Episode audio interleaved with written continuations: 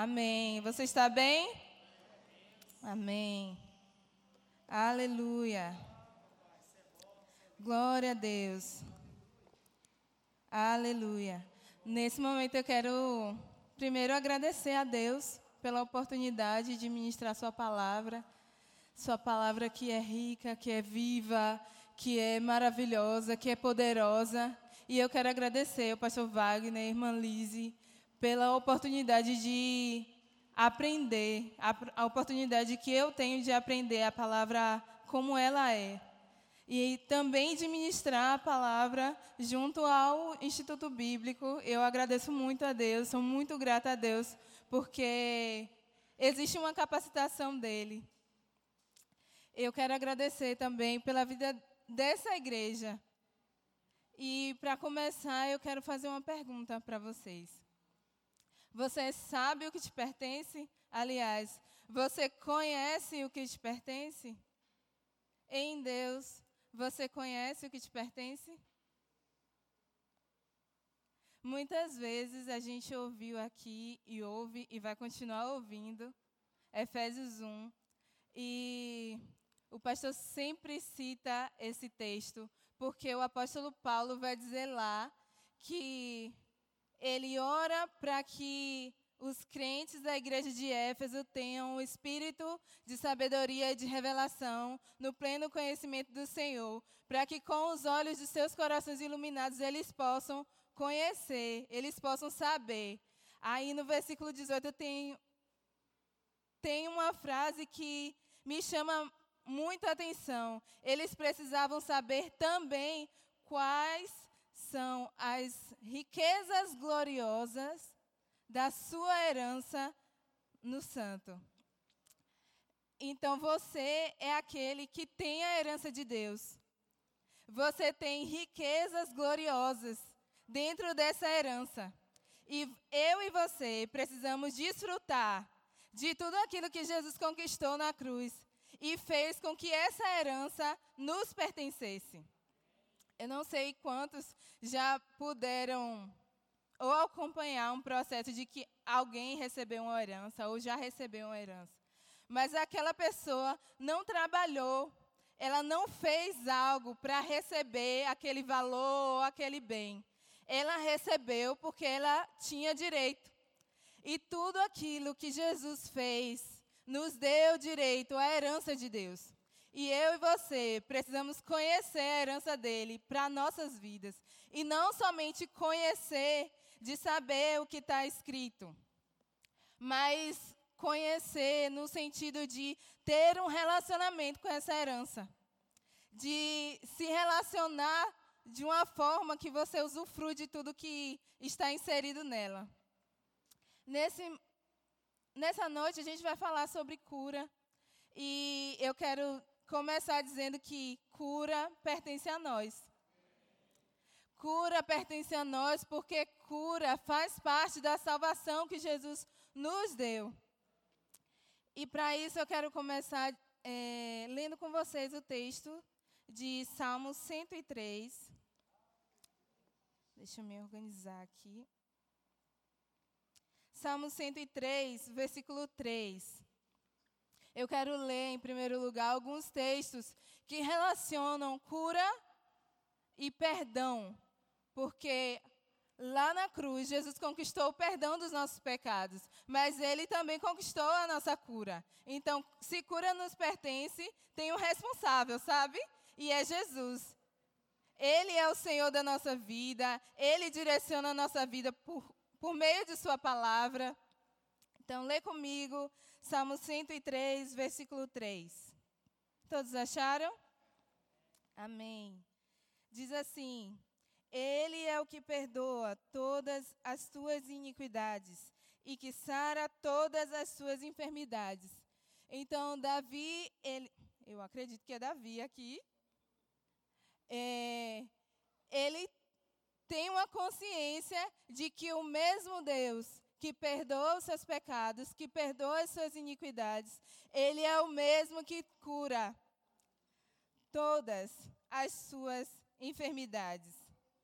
E o interessante é que ele não fala na primeira pessoa. Ele é tão consciente que ele é ousado em dizer que o mesmo Deus que perdoa os seus pecados sara todas as tuas enfermidades. Então, eu preciso ter essa ousadia de dizer que Deus, ele não só cura as minhas enfermidades, mas ele cura a do outro.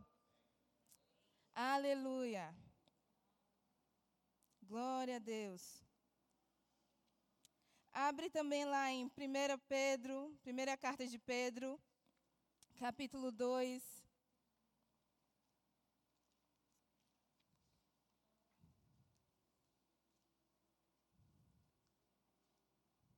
Aleluia. Verso 24. Aleluia. 1 Pedro, capítulo 2, verso 24. Diz assim: levando ele mesmo em seu corpo os nossos pecados sobre o madeiro, para que mortos para os pecados pudéssemos viver para a justiça, e pelas suas feridas fostes sarados.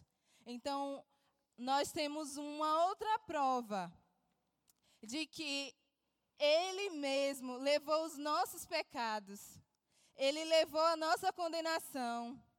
Ele levou o peso daquilo que era sobre nós. Ele pagou a dívida que era nossa. E ele nos deu uma nova condição. O texto diz que mortos para os pecados, nós que cremos podemos viver para a sua justiça. E justiça é estar alinhado à vida de Deus. Justiça é ter a mesma posição de andar com Ele, de ter um relacionamento com Ele, de não estar distante dEle. Justiça é uma vivência junto com Deus, sabendo que Deus é o nosso Pai, sabendo que Deus é o meu Pai, sabendo que Deus é o seu Pai, e que eu tenho uma condição de filha. Você tem uma condição de filho. Nós somos filhos de Deus. E filhos de Deus dentro desse texto, mortos para os pecados, podem viver para a justiça. E na justiça de Deus, alinhados à vida de Deus, nós temos a cura das nossas feridas. O texto diz que nós já fomos curados. Pelas feridas de Jesus, nós já fomos sarados. Vai lá para Isaías 53.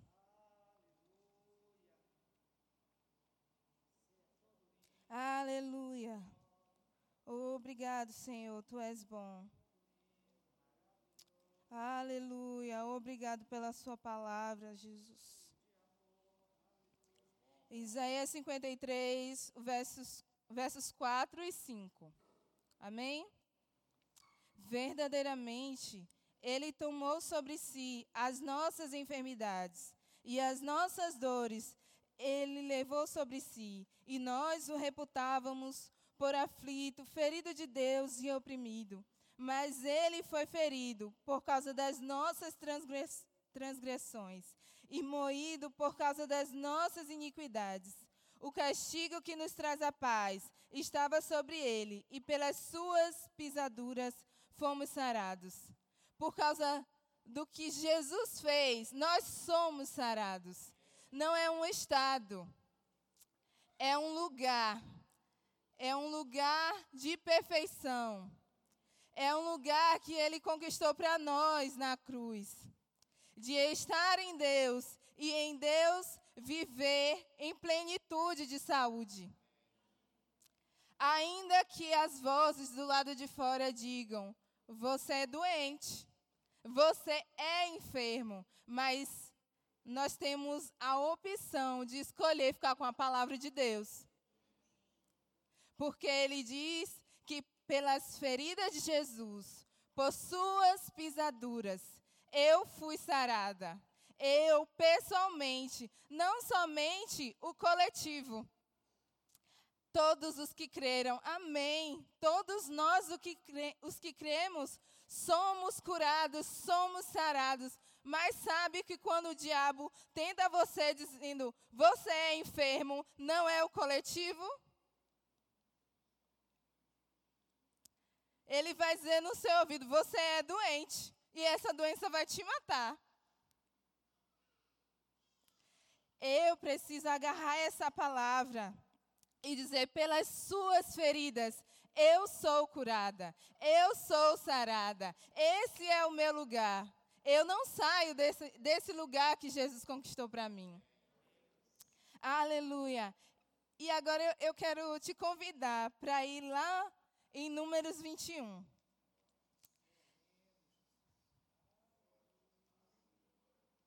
Deus me deu a oportunidade de ser alcançada por esse texto e de ver Jesus aqui, como ele é maravilhoso.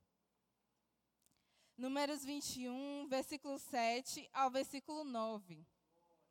Depois já marca na sua Bíblia que a gente vai lá para João 3. Amém? Por isso, o povo veio a Moisés e disse: Havemos pecado, porquanto temos falado contra o Senhor e contra ti. Ora o Senhor que te ora ao Senhor que tire de nós estas serpentes. Então Moisés orou pelo povo.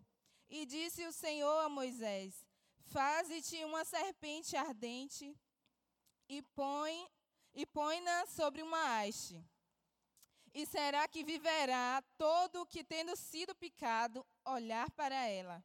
E Moisés fez uma serpente de metal e a colocou sobre uma haste. E sucedia que, picando alguma serpente a alguém, quando esse olhava para a serpente de metal, vivia. Agora vai lá para João 3.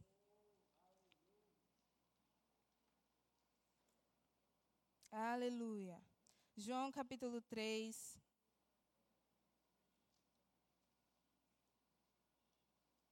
Aleluia. Versos 14 e 15. Diz assim: E como Moisés levantou a serpente no deserto, assim importa que o filho do homem seja levantado para que todo aquele que nele crê não pereça, mas tenha vida eterna. Olha que relação maravilhosa que Jesus ele faz aqui a sua própria vida. Naquela situação, o povo, o próprio povo se colocou num lugar de condenação.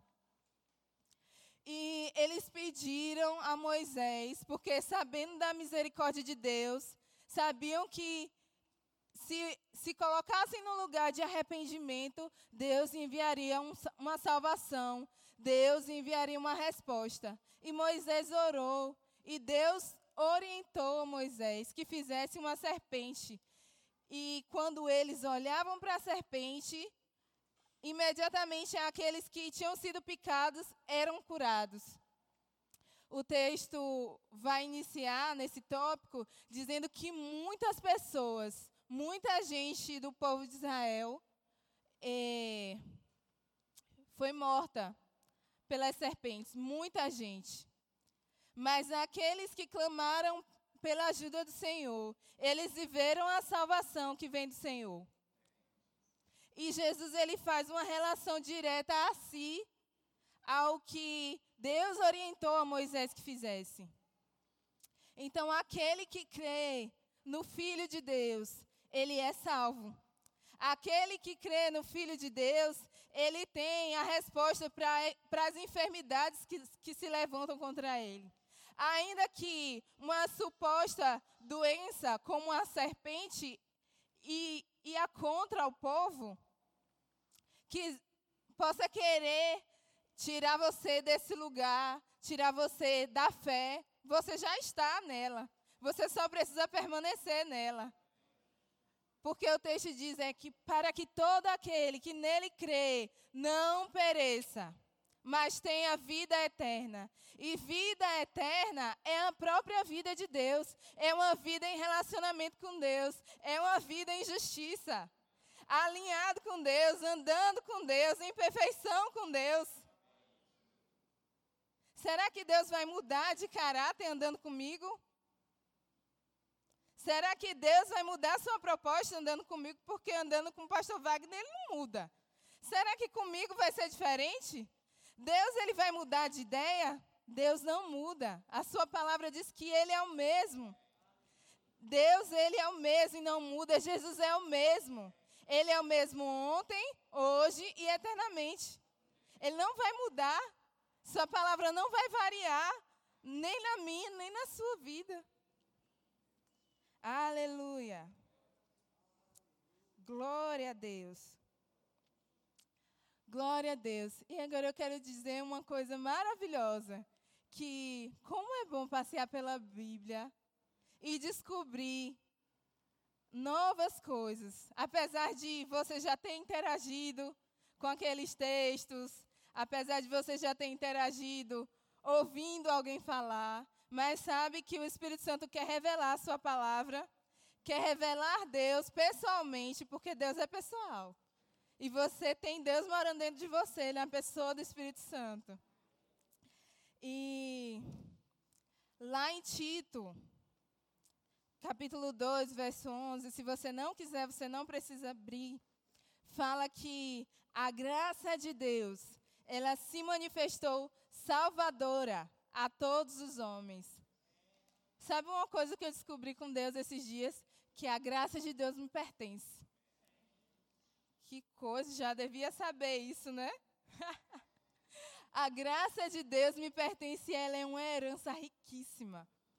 Paulo fala em vários textos que na graça há riquezas gloriosas. Não é só eu descobrindo a herança, porque tem lá em Efésios 1. Quando ele vai falar de graça, ele vai falar que na graça existem riquezas gloriosas. Isso é tão maravilhoso. Eu preciso descobrir a graça de Deus. Eu preciso mergulhar na graça de Deus. Eu tenho minha mãe sabe. Eu tenho agradecido a Deus, Senhor, muito obrigado pela revelação da sua graça. E sabendo disso, a gente vai ler lá em João 1, 17. Que maravilha! Glória a Deus. Diz assim: porque a lei foi dada por Moisés, a graça e a verdade vieram por Jesus Cristo. Olha como Deus é maravilhoso. Ele diz no início desse texto que a palavra, o verbo estava com Deus, o verbo era Deus. Depois ele vai dizer que o verbo se fez carne e habitou entre nós, cheio de graça e de verdade. Aí ele me dá a oportunidade de conhecer essa graça que Jesus viveu. Se você passear pelos evangelhos, vai dizer que Jesus, ele crescia em graça, que ele falava em graça. Até aqueles que não criam reconheciam a graça com que Jesus falava. E é extraordinário vivenciar a própria graça de Deus na minha vida. Eu, pessoalmente, preciso viver a graça de Deus.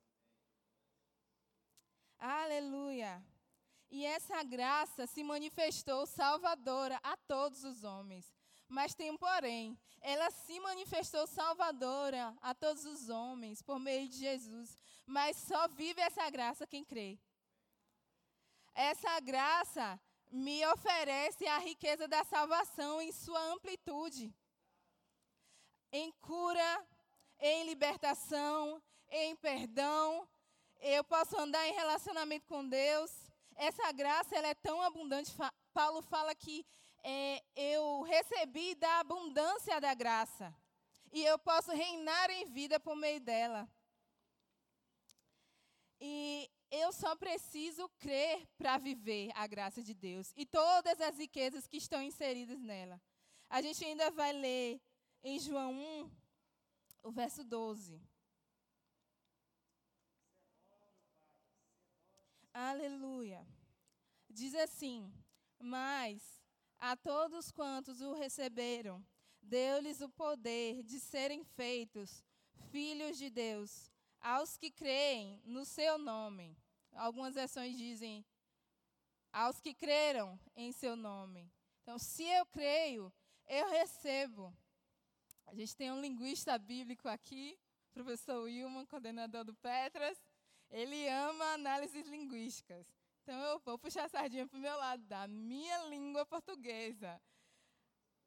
Nesse sentido aqui, a gente. Ai, eu não sei analisar a Bíblia no grego e no hebraico, e agora? Você tem uma língua, amém? Você fala um idioma. E você tem um dicionário em casa ou no Google, amém? E nesse sentido aqui, a gente está falando da palavra e a palavra que tabernaculou, que se fez carne, o próprio Jesus. E o texto fala que aqueles que o receberam, o receberam como assim? Jesus não, não aconteceu nenhuma coisa espírita, não tinha nada disso. O que, que esse verbo quer dizer aqui? A todos quantos o receberam. Você já recebeu alguém na sua casa? Já recebeu uma visita na sua casa? E alguém que foi te visitar, bateu na sua porta e você somente abriu a porta e deixou a pessoa do lado de fora? Você convidou essa pessoa para entrar, abriu a porta, convidou essa pessoa para entrar, pediu para ela sentar no sofá, ainda disse assim: não tira a sandália, não. né, irmã Lizzie? Não tira o sapato, não, pode pisar no tapete. Quer um café? Quer uma água? Um suco? Quer alguma coisa para comer? Ah, é esse sentido que traz aqui, de receber ou de acolher alguém. Sabe que é, é, muito simples ver a verdade da, da palavra. Esse texto está dizendo que aqueles que acolheram a palavra em seus corações, eles receberam o poder de ter uma identidade em Deus. Eles receberam o poder de serem feitos filhos e de andar como filhos e de ter uma herança. Amém? A todos quanto o receberam, deu-lhes o poder de serem feitos filhos de Deus, aos que creram em seu nome. Esse é um princípio. Na última noite de ensino, na quinta-feira, o pastor falou sobre isso. Se eu acolho a palavra imediatamente, eu recebo o meu milagre. Para salvação, para cura, para preservação, para alguma situação que eu preciso de uma resposta. Se eu acolho a sua palavra, certamente Deus vai manifestar o seu poder. Porque nesse texto que traz esse princípio, diz que aqueles que creram receberam o poder de serem feitos filhos. Percebe? Receberam um poder. Há um poder na palavra de Deus que gera o nosso milagre. Há um poder na palavra de Deus que transforma situações.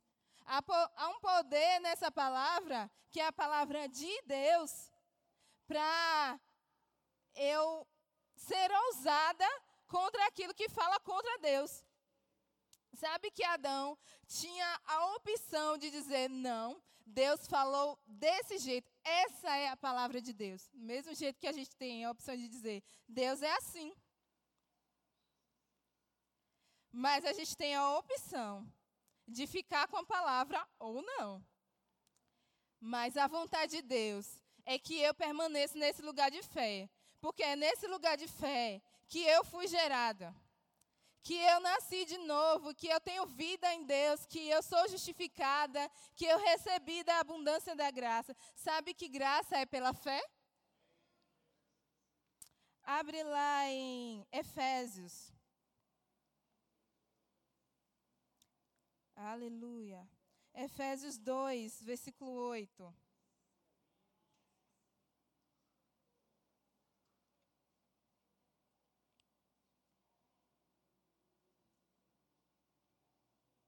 Oh, obrigado, Senhor. Diz assim: Porque pela graça sois salvos, por meio da fé. E isto não vem de vós, é dom de Deus. De uma maneira muito simples, é pela graça que eu vivo a salvação. É por meio dessa herança que eu vivo a minha cura. E eu preciso crer, porque graça é pela fé. Eu preciso me manter nesse lugar de fé para desfrutar dessa herança. Porque se eu creio, eu recebo. É simples.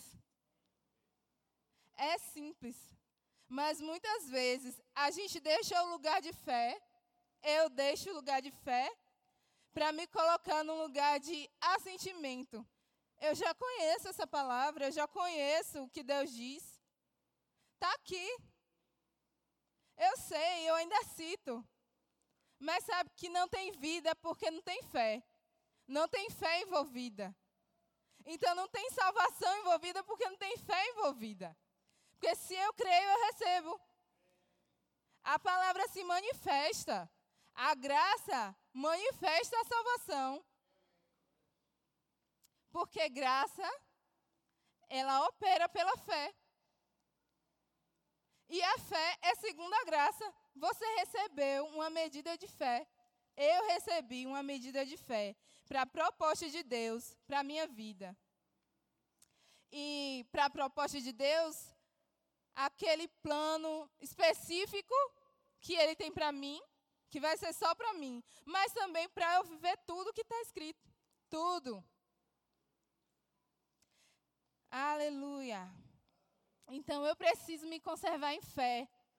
Fé para mim, para minha vida toda. Então, e, estudar esse tema também me puxou, sabe, irmãos?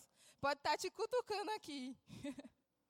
Mas também me puxou para um lugar mais alto. Porque eu percebi, nossa, eu estava em lugar de assentimento. E sabe que às vezes é difícil a gente reconhecer, a gente precisa reconhecer para ninguém, só para Deus. Será que você consegue reconhecer para Deus? Senhor, eu estou nesse lugar de assentimento para isso, para aquilo. Eu já ouvi, mas eu não consigo receber.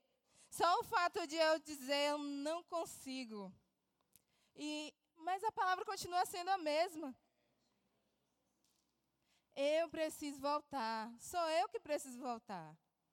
Sou eu que preciso deixar as minhas razões voltar para a palavra. Sou eu que preciso me arrepender de andar pelos meus pensamentos, pela força do meu braço e voltar, porque sabe que esse lugar de graça que Jesus conquistou para mim, que Jesus revelou, ele é um lugar de perdão. Porque salvação é perdão, amém? Eu tenho perdão dos meus pecados eu posso voltar. Deus não vai fechar a porta para mim, porque eu andei dispersa. Deus não quer, não é a vontade de Deus que eu fique dispersa. E eu estou falando na primeira pessoa mesmo, porque é a vontade de Deus para mim. E pessoalmente você pega pelo Espírito aí, no que você sabe que você precisa se levantar. Então, independente da situação, do caos do mundo, a minha postura é uma postura de fé. Porque Deus fala sobre mim em, Sua palavra. E eu preciso me colocar numa postura que condiz com o que Ele diz ao meu respeito. E se eu não consigo estar nesse lugar de vivenciar o que Deus diz ao meu respeito, eu preciso voltar. E eu posso voltar. Existe um lugar para eu crucificar as minhas razões, para eu crucificar o meu orgulho. Existe um lugar para eu voltar para a palavra. Porque é, isso, é, isso é ser humilde. Reconhecer, Deus, eu tenho andado fora da palavra nisso. E eu sei que a sua palavra diz que pelas suas feridas eu sou curada. Se o Senhor diz, então é. Isso que o irmão Osborne diz, eu tenho estudado esses dois livros aqui. A cura de Cristo, como recebê-la, e curar enfermos e expulsar demônios. E o irmão Osborne, irmão Osborne, ele diz que o doente, a pessoa que está padecendo de alguma enfermidade, ele tem uma decisão. Se ele vai ficar com a palavra, se ele vai sentir a dor, o sintoma, ou se ele vai dizer: se Deus diz, eu posso. Se Deus diz, eu sou. Se Deus diz que pelas suas feridas eu sou curado, então eu sou. E eu me levanto nisso. Sabe que a gente leu que aqueles que creram receberam um poder. Existe um poder operando nas nossas vidas também para nos levantarmos de lugares de assentimento, porque a responsabilidade é nossa. Sabe que nós somos feitos filhos? Nós. Nós que temos uma identidade, nós que temos uma herança. Eu tenho uma grande responsabilidade de gerir, de gerenciar essa herança que eu recebi de Deus. Então, se Deus diz que eu vivo em fé, que eu ando por fé e não por vista, eu digo para o sintoma: você está gritando, mas Deus diz, então é. Deus diz que pelas feridas de Jesus eu sou sarada. Deus diz que Ele me guarda, que mil cairão ao meu lado e dez mil à minha direita, mas eu não serei atingida. Essa é a palavra de Deus. Aleluia. Glória a Deus. Aleluia. É um princípio, amém? A fé é um princípio. Abre agora a sua Bíblia em Gálatas 2. E a gente já está se aproximando do final. Gálatas 2, verso 21. Eita, glórias. Vem mais responsabilidade para nós. Glória a Deus. Diz assim: Não anulo a graça de Deus, pois se a justiça provém da lei, segue-se que Cristo morreu em vão. Cristo morreu em vão, irmãos? Então, é uma responsabilidade minha e sua tornar isso real diariamente. Ter uma consciência de eu não anulo a graça de Deus. Paulo ele vai dizer que agora a vida dele era uma vida pela fé em Cristo que o amou e se entregou. E essa deve ser a minha declaração, amém?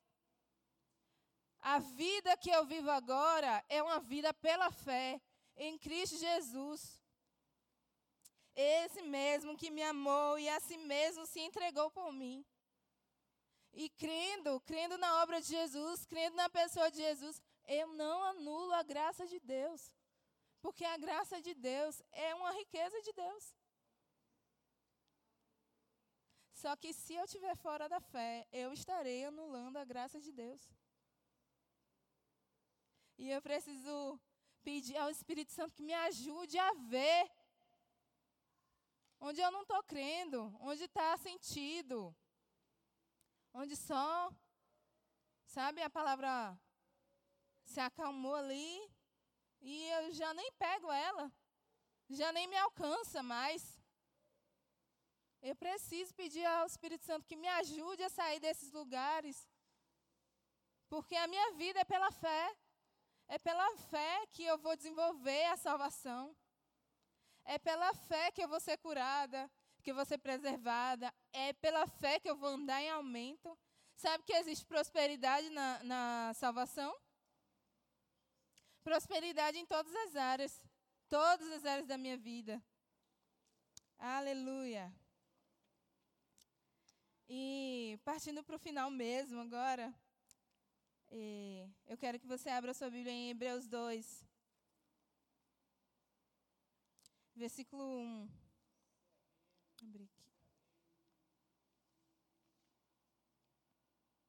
Hebreus 2, versículo 1 diz assim: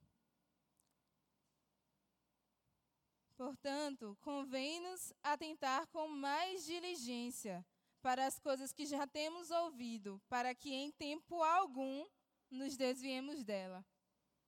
Então, eu posso me manter nessa postura de diligência, em, em que eu. Existe uma versão que fala assim: que eu posso me apegar mais firmemente ao que eu tenho ouvido. Essa palavra diligência ela é bem específica. É, é, a gente pode ser diligente com a palavra. Porque o inverso de diligência é negligência. Eu não posso ser negligente com a palavra de Deus. Meu Deus. Aleluia. Mas eu posso me apegar com firmeza. Ao invés de ser negligente, eu me apego com firmeza à Sua palavra, Jesus. Porque é por meio dela que eu vivo. E o último texto que a gente vai ler é 1 Pedro 3, verso 18.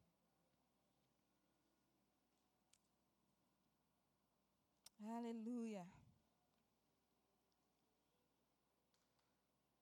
Enquanto isso, o ministério de louvor pode subir já. Aleluia.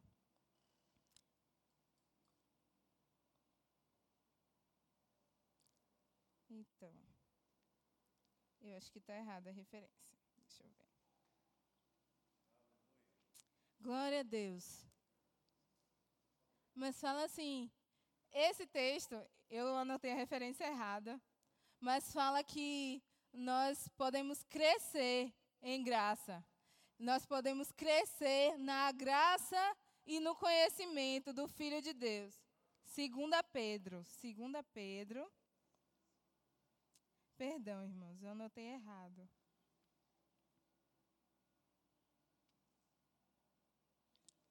Aleluia. Diz assim: Antes crescei na graça e no conhecimento de nosso Senhor e Salvador, Jesus Cristo. A Ele seja a glória, assim agora como no dia da eternidade. Amém. Eu posso crescer na revelação da graça de Deus. Eu posso crescer na graça nesse lugar de relacionamento com Ele. É em relacionamento com o Senhor que eu posso crescer na graça. É, é em relacionamento com Ele que eu posso vivenciar todas as operações da graça na minha vida. E é, é nessa graça que eu vivo, que eu ando, e que eu não anulo, mas ao contrário, eu vivo pela fé e recebo todos os benefícios dela. E eu sou ousada em dizer: doença, você não me alcança. Doença, você não tem direito sobre mim. Eu sou curada.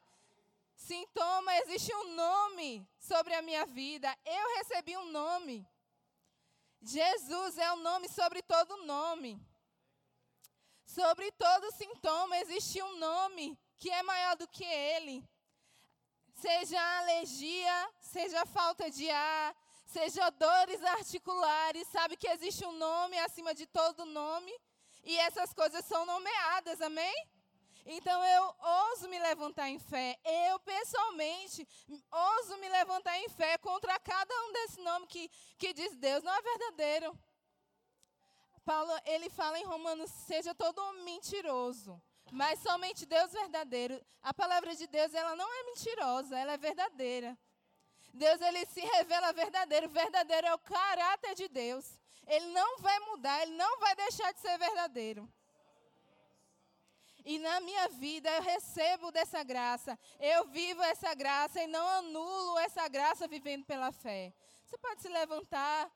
Você pode falar com o Senhor um momento. Aleluia. Você pode dizer a Ele pessoalmente: Senhor, eu andei fora. Eu estava mesmo assentido. Ou eu não estava lendo a palavra. Não estava meditando, assimilando a Sua palavra. Oh, aleluia. Deus é fiel para te levantar no seu nome. Existe força em Deus, existe força nessa graça para você, para você vivenciar diariamente a sua cura, para você vivenciar essa preservação, para você vivenciar todos os dias o que Jesus fez, porque o seu sangue, o seu sangue é poderoso para nos perdoar, para nos curar, para nos sarar. Obrigado, Pai. Obrigado porque tu és Deus. Oh, aleluia, Jesus. Aleluia, aleluia. Eu creio, Jesus, na sua cura. Oh, aleluia. Oh,